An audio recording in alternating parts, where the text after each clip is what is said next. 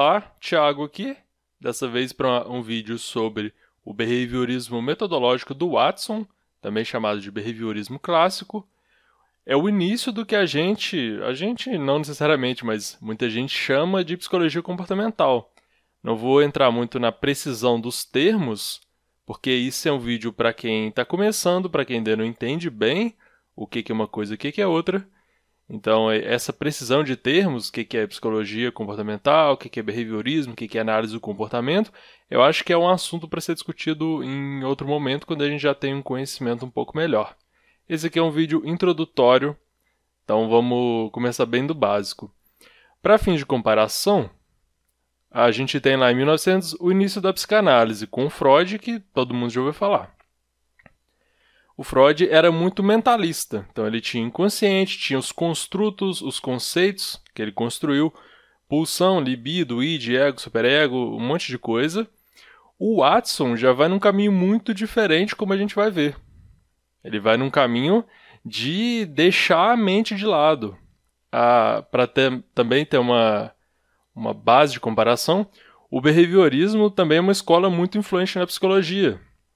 Talvez a psicanálise seja mais conhecida no, no senso comum, pela influência dela na cultura, o Freud é bem conhecido, mas o behaviorismo também é muito forte, né? como uma escola da psicologia.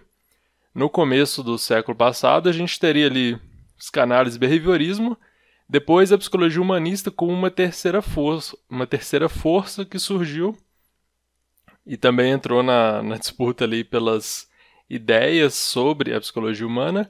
Tem vídeo sobre a psicologia humanista no canal, você pode dar uma buscada, mas vamos pro Watson agora, para o behaviorismo metodológico. O antigo behaviorismo metodológico, que é onde tudo começou, o behaviorismo começou com Watson, o pai fundador. Para ele, a ciência deve lidar apenas com o mundo objetivo, aquele fora do sujeito, a psicologia deve ocupar-se apenas do comportamento que pode ser objeto de observação pública e mensuração. Ou seja, a psicologia, que acredito que tradicionalmente a gente entende como a ciência que estuda a mente, aqui na visão do Watson, ela se torna uma psicologia comportamental, uma ciência que estuda o comportamento. E o behaviorismo teve uma influência muito grande na história da psicologia, principalmente nos Estados Unidos, os livros introdutórios de psicologia, por muitas décadas, onde o, o behaviorismo foi dominante, eles tratavam a psicologia como ciência do comportamento. E também tem toda essa perspectiva de que você deve olhar o sujeito de fora, que é a observação pública e mensuração, que é medir, é, eu conseguir calcular, matematizar o que eu estou observando, e observação pública eu tenho que ver de fora. Então é diferente da introspecção também, que começou com o Wundt lá em 1879, o primeiro laboratório de psicologia experimental, que ele buscava o que as pessoas viam, entre aspas, dentro delas mesmas, o que elas viam dentro da cabeça delas. Também a posição do Watson diverge dessa, que é, vocês estão olhando aí para a psicanálise, a, a, o estruturalismo do Wundt, vocês estão olhando para dentro da mente da pessoa, vamos olhar para fora, vamos olhar para o comportamento dela. Em vez de buscar causas ou influências dos comportamentos em estados mentais, que é o que eu já adiantei, né? Para o behaviorismo clássico, e aqui vamos usar como sinônimo clássico metodológico, mesma coisa, a mente existe, mas é ignorada nas suas explicações sobre o comportamento. Ou seja, não preciso estudar a mente para explicar o comportamento, nem para modificar o comportamento. Os estados mentais não se classificam como objetos de estudo empírico. A ideia do Watson era que, tá, tem esse negócio de mente aí, mas o que, que eu faço com isso? Eu não tenho como acessar isso de uma forma fidedigna, de uma forma precisa. Não, não dá para mexer com isso aí. Então, ele desconsidera a mente porque não dá para estudar. Ele vai pegar o que ele acredita ser um, o melhor, a melhor forma de entender o comportamento humano, que é justamente estudar o comportamento em si, que eu possa observar o que a pessoa faz e não o que está na cabeça dela, o que ela está pensando. O Watson vai, ele dá uma realmente uma virada de perspectiva na psicologia. Isso aqui, o Watson tem um texto muito famoso que, traduzindo livremente, eu acho que não tem em português, seria A Psicologia como o Behaviorista AV, 1913.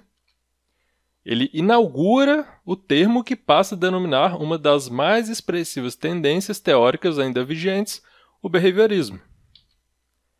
Watson estabelece como objeto de estudos da psicologia o comportamento observável e mensurável.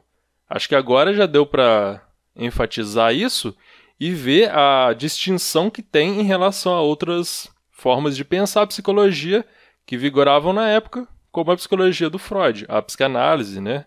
Também não vou entrar em precisão de termos, tem discussão se psicanálise é psicologia, o que é uma coisa, o que é outra. Outra hora a gente discute isso. Mente versus ambiente. O interesse do Watson concentra-se na busca de uma psicologia livre de conceitos mentalistas e de métodos subjetivos, e que possa reunir condições de prever e de controlar. O, o controle aqui, é, ele tem uma conotação um pouco negativa, às vezes, quando a gente pensa nele de uma primeira forma, mas não é exatamente isso. O behaviorismo lida com essa questão de previsão e controle, mas tenta pensar isso de uma forma diferente. Por exemplo, você controlar seu próprio comportamento. Sei lá, você tem compulsão em comer você controlar seu próprio comportamento pode ser uma boa coisa, né? Então, eu falo isso porque o behaviorismo é muito criticado e vários termos que eles usam têm uma conotação que pode ser interpretada mal. Assim como a psicanálise também, com sexualidade, esses termos. Então, é, a gente é bom ter um pouco de cuidado e tenta pensar de formas diferentes os termos e não julgar muito precipitadamente. Primeiro tem que estudar e tal, ver como é que é direito, para depois poder fazer uma crítica embasada, uma crítica mais é, com mais com, mais plausível mesmo, com a melhor capacidade de julgamento. O comportamento deve ser estudado como função de certas variáveis do meio. Olha como que isso é interessante em vez de a gente pensar lá no que está dentro da cabeça da pessoa, a gente vai olhar para fora e ver como aquilo afeta a pessoa. Certos estímulos levam o organismo a dar determinadas respostas. Se a gente for desenhar, usar minhas incríveis habilidades artísticas aqui, se a gente tem lá a, a psicologia mentalista, isso aqui é uma pessoa. Psicologia mentalista ela se comporta e aí a psicologia mentalista vai buscar a causa aqui, ó, na cabeça dela. O que que tá rolando aqui na cabeça?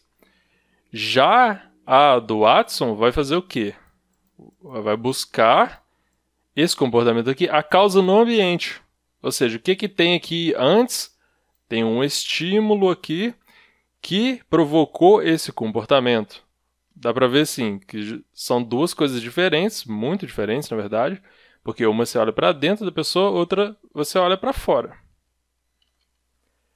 O fundamento do behaviorismo metodológico do Watson é o reflexo incondicionado do Ivan Pavlov, também um experimento muito famoso. Em 1904, o Pavlov era um fisiologista russo que ganhou o prêmio Nobel. Ele estudava os processos digestivos em cachorros, em cães, e ele descobriu o reflexo incondicionado, que são respostas que são eliciadas, produzidas por estímulos antecedentes do ambiente. Por exemplo, salivar ao ver ou sentir cheiro de um alimento. O que o Pavlov descobriu com os cães, que a gente pode ilustrar aqui com pica-pau, é que apresentar um estímulo, que seria o bolo, esse aqui é um estímulo, produz saliva. Aqui, ó. Saliva. Produz uma resposta, ou seja, algo do ambiente produz uma certa resposta. Aqui é algo incondicionado porque não precisa de aprendizagem. O animal, e a gente incluso, tende a salivar com a, o estímulo alimento, porque é uma preparação biológica né, para o corpo começar a digerir o alimento. Watson chega ao reflexo condicionado, ao reflexo aprendido. Interações estímulo-resposta, a relação entre ambiente e sujeito, em que o organismo passa a responder a estímulos aos quais antes não respondia. Por exemplo, um som da campainha, ou um sino qualquer, mais água gelada, pode provocar mão gelada, porque o estímulo incondicionado aqui é água gelada. O som da campainha é neutro. Vamos um pouquinho. Neutro. Não acontece nada. Se tocar uma campainha perto de você, sua mão não fica gelada. Mas se você colocar sua mão na água gelada, vai ficar gelada. E o que, que ocorre aqui? Ocorre um pareamento. Esses dois estímulos, o neutro e o incondicionado, vão ser apresentados ao mesmo tempo. E vai ocorrer uma associação. E o que, que ocorre com essa associação? O som da campainha, que antes era neutro, vai se tornar um estímulo condicionado. Ele pode passar a provocar, fazer sua mão ficar gelada mesmo sem água gelada. Essa é a ideia. Você ter um aprendizado, seu corpo aprende a responder a um estímulo que antes era neutro, se torna condicionado. Isso é interessante, dá para a gente uma base de que a gente pode aprender, pode modificar comportamento, e isso tem inúmeros desdobramentos. Só para mencionar, tem o caso do bebê Albert, que merece um vídeo específico, mas é muito famoso. O, Watson fez experimentos com um bebê chamado Albert e provocou nesse bebê, primeiro, né, o bebê, isso é um bebê. Ele tinha contato com bichinhos, que era, por exemplo, um ratinho. Isso aqui é um ratinho. Só que o bebê não tinha medo do rato. Ele não tinha nenhum problema, até queria pegar o rato, brincar com o rato. Tem vídeo aí também no YouTube, não, meu, mas do experimento em si, você pode dar uma olhada.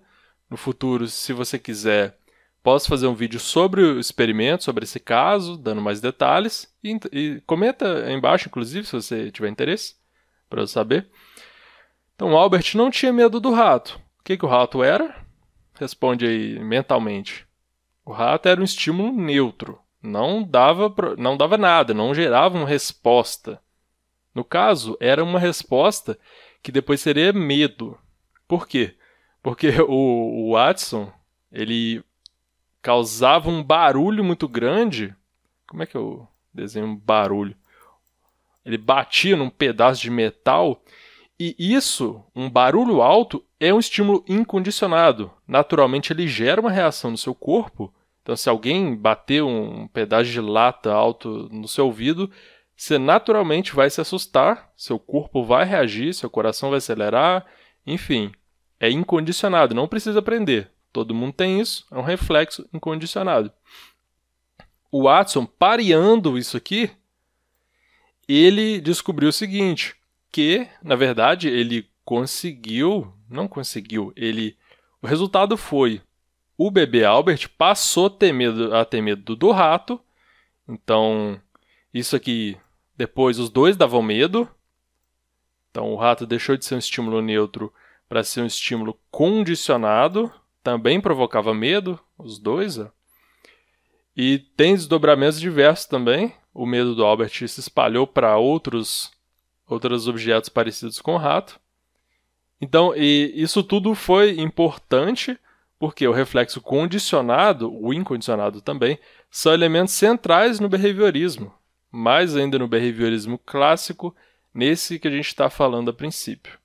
Depois, no, no próximo desenrolar do behaviorismo, que eu vou falar em breve, a gente tem outros elementos também importantes. Aqui a gente está falando de um dos processos de aprendizagens de aprendizagem centrais. É, enfim, um processo de aprendizagem importante nessa psicologia, no behaviorismo, que é o condicionamento clássico. Por que condicionamento clássico? Só para mencionar que eu acho importante falar, repetir sempre, é que muitas críticas ao behaviorismo consideram apenas o behaviorismo metodológico do Watson, que começou lá no começo do século passado.